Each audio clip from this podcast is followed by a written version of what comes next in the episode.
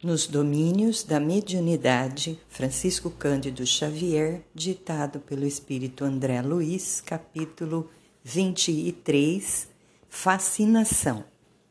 Levantara-se a dama, de esquisita maneira, e rodopiando sobre os calcanhares, qual se um motor lhe acionasse os nervos, caiu em convulsões, inspirando piedade Jazia sob o império de impassíveis entidades da sombra, sofrendo, contudo, mais fortemente a atuação de uma delas, que, ao enlaçá-la, parecia interessada em aniquilar-lhe a existência. A infortunada senhora, quase que uivando à semelhança de loba ferida, gritava a debater-se no piso da sala sob o olhar consternado de Raul que exorava a bondade divina em silêncio. Coleando pelo chão, adquiria animalesco aspecto, não obstante sob a guarda generosa de sentinelas da casa. Aulus e o irmão Clementino, usando avançados recursos magnéticos, interferiram no deplorável duelo, constrangendo o obsessor a desvencilhar-se, de certo modo, da enferma que continuou, ainda assim, dominada por ele a estreita distância. Após reerguer a doente, auxiliando-a a sentar-se, rente ao marido, nosso instrutor deu-se pressa em explicar-nos. É um problema complexo de fascinação. Nossa irmã permanece controlada por terríveis hipno, por terrível hipnotizador desencarnado, assistido por vários companheiros que se deixaram vencer pelas teias da vingança. No ímpeto de ódio com que se lança sobre a infeliz, propõe-se a humilhá-la, utilizando-se da sugestão. Não fosse o concurso fraternal que veio recolher neste santuário de prece, em transes como este seria vítima integral da licantropia deformante, Muitos espíritos pervertidos no crime abusam dos poderes da inteligência, fazendo pesar tigrina crueldade sobre quantos ainda sintonizam com eles pelos débitos do passado. A semelhantes vampiros devemos muitos quadros dolorosos da patologia mental nos manicômios, em que numerosos pacientes, sob intensiva ação hipnótica, imitam costumes, posições e atitudes de animais diversos. Ao passo que a doente gemia de estranho modo, amparada pelo esposo e por Raul, que se esmerava no auxílio, e Lara, espantado, indagou: Tão doloroso fenômeno é comum? Muito generalizado nos processos expiatórios em que os espíritos acompliciados na delinquência, descambam para a esfera vibratória dos brutos, esclareceu nosso orientador, coadjuvando em benefício da enferma, cujo cérebro prosseguia governado pelo insensível perseguidor como brinquedo em mãos de criança. E por que não separar de vez o algoz da vítima? Calma, Hilário, ponderou o assistente. Ainda não examinamos o assunto em sua estrutura básica. Toda obsessão tem alicerces na reciprocidade. Recordemos o ensinamento de nosso Divino Mestre. Não basta arrancar o joio, é preciso saber até que ponto a raiz dele se entranha no solo com a raiz do trigo, para que não venhamos a esmagar um e outro. Não há dor sem razão, Atendamos assim à lei da cooperação, sem o propósito de nos anteciparmos à justiça divina.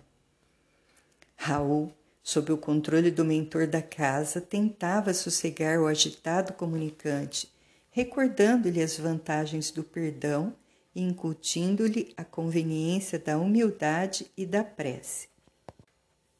Aflito, como não querendo perder o fio da lição, meu colega beirou-se de nosso orientador e alegou: Todavia, para colaborar em favor desses irmãos em desespero, Será suficiente o concurso verbalista?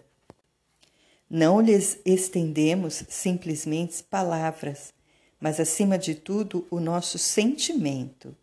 Toda frase articulada com amor é uma projeção de nós mesmos. Portanto, se é incontestável a nossa impossibilidade de oferecer-lhes a libertação prematura, estamos doando em favor deles a nossa boa vontade, através do Verbo nascido de nossos corações, igualmente necessitados de plena redenção com o Cristo. E num tom demasiado significativo, Aulus acrescentou: Analisando o pretérito ao qual todos nos ligamos através de lembranças amargas, somos enfermos em assistência recíproca. Não seria lícito guardarmos a pretensão de lavrar sentenças definitivas pró ou contra alguém, porque, na posição em que ainda nos achamos, todos possuímos contas maiores ou menores por liquidar. Interrompendo a conversação, nosso instrutor lançou-se ao amparo eficiente da dupla em desesperada contenda.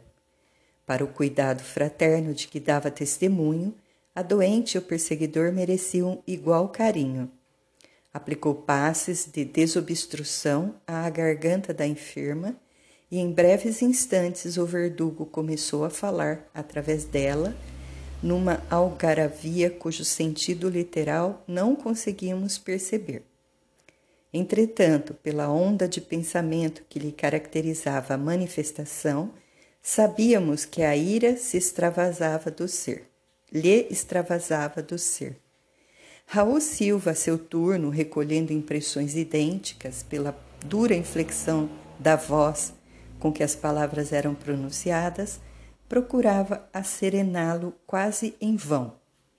Observando a enferma completamente transfigurada, e assinalando-nos a muda interrogação, Aulus se deteve por alguns minutos a auscultar o cérebro do comunicante e o da médium, como a sondar-lhes o mundo íntimo, e em seguida voltou para junto de nós. Diante da profunda apreensão que passou a dominar-lhe o rosto, Hilário tomou-me a dianteira, inquirindo assombrado: a que causa atribuir semelhante conflito? Tentei alguma penetração no passado a fim de algo saber, respondeu o orientador entristecido. As raízes da desavença vêm de longa distância no tempo. Não obstante o dever de não relacionar pormenores para não conferir maior saliência ao mal, posso dizer-lhe que o enigma perdura vai já em pouco mais de um milênio. Nosso infeliz irmão fala um antigo dialeto da velha Toscana, onde, satisfazendo a obsidiada de hoje, se fez cruel estrangulador. Era legionário de Hugo, o poderoso duque da Provença, no século V.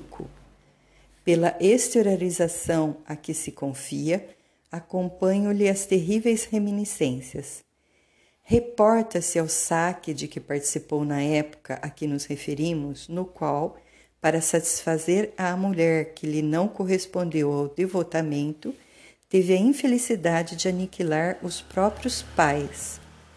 Tem o coração como um vaso transbordante de fel.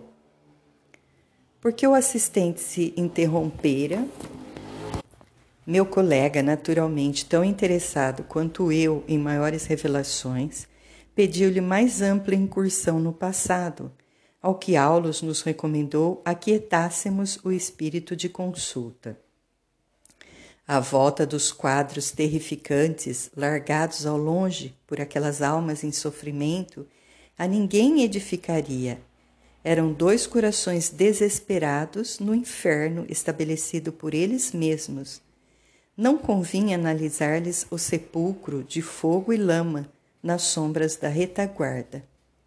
Restaurando a atenção no estudo que nos cabia fazer, lembrei a questão do idioma. Achava-nos no Brasil e a obsidiada ensaiava frases num dialeto já morto. Por que motivo não assimilava o pensamento da entidade a empolgar-lhe o cérebro em ondas insofreáveis, transformando em palavras do português corrente qual ocorre, qual acontecera em numerosos processos de intercâmbio sob nossa observação? Estamos à frente de um caso de mediunidade poliglota ou de xenoglossia, explicou o assistente. O filtro mediúnico e a entidade que se utiliza dele acham-se tão intensamente afinados entre si que a passividade do instrumento é absoluta sob o império da vontade que o comanda de modo positivo. O obsessor, por mais estranho pareça, jaz ainda enredado nos hábitos porque pautava a sua existência há séculos e, em se exprimindo pela médium, usa modos e frases que lhe foram típicos. Isso, entretanto, objetou Hilário, é, atribu é atribuível à mediunidade propriamente dita ou à sintonia mais completa? O problema é de sintonia, informou o assistente. Contudo, se a doente não lhe houvesse partilhado da experiência terrestre como legítima associada de seu destino, poderia o comunicante externar-se no dialeto com que se caracteriza? Positivamente não, esclareceu Aulus. Em todos os casos de xenoglossia, é preciso lembrar que as forças do passado são trazidas ao presente. Os desencarnados, elaborando fenômenos dessa ordem, interferem quase sempre através de impulsos automáticos nas energias subconscienciais, mas exclusivamente por intermédio de personalidades que lhes são afins no tempo. Quando um médio analfabeto se põe a escrever sob o controle de um amigo domiciliado em nosso plano, isso não quer dizer que o mensageiro espiritual haja removido milagrosamente as pedras da ignorância. Mostra simplesmente que o psicógrafo traz consigo, de outras encarnações, a arte da escrita já conquistada e retida no arquivo da memória, cujos centros o companheiro desencarnado consegue manobrar. Hilário fez o gesto indagador do aprendiz e insistiu. Podemos concluir então que se a enferma fosse apenas médium, sem o pretérito de que dá testemunho, a entidade não se exprimiria por ela numa expressão cultural diferente da que lhe é própria. Sim, sem dúvida alguma, aprovou o instrutor. Em mediunidade há também o problema da sintonia no tempo. E de olhar vago, acentuou. O fato sob nossas vistas pode ser, de certo modo, comparado às correntes d'água. Cada qual tem o seu nível. As águas, à flor da terra, guardam a serventia e o encanto que lhes são peculiares. Contudo, somente as águas profundas encerram o tesouro educado ou inculto das enormes forças latentes que podem ser convenientemente utilizadas quando aquelas são trazidas à superfície. A lição era de subido valor, no entanto, fazia-se necessário agir no trabalho assistencial. Conjugando nosso esforço, separamos de alguma sorte o algoz da vítima, conquanto, segundo o apontamento de nosso orientador, continuassem unidos pela fusão magnética mesmo à distância. Companheiros de nossa esfera retiraram o espírito obsidente, encaminhando-o a certa organização socorrista. Ainda assim, o doente gritava, afirmando estar à frente de medonho estrangulador em vias de sufocá-la. Aplicando-lhe passes de reconforto, Aulus esclareceu. Agora é apenas o fenômeno alucinatório natural em processos de fascinação como este. Perseguidor e perseguida jazem na mais estreita ligação telepática, agindo e reagindo mentalmente um sobre o outro. Gradativamente, a enferma acalmou-se. Fim da crise, perguntei ao nosso orientador sobre o remédio definitivo à dolorosa situação, ao que respondeu com grave entono: A doente está sendo preparada, tendo-se em vista uma solução justa para o caso. Ela e o verdugo em breve serão mãe e filho. Não há outra alternativa na obtenção do trabalho redentor. Energias divinas do amor puro serão mais profundamente tocadas em sua sensibilidade de mulher e nossa irmã praticará o santo heroísmo de acolhê-lo no próprio seio. Em seguida, deixando-nos pensativos, caminhou no rumo de outro necessitado enquanto exclamava: Louvado seja Deus pela glória do lar.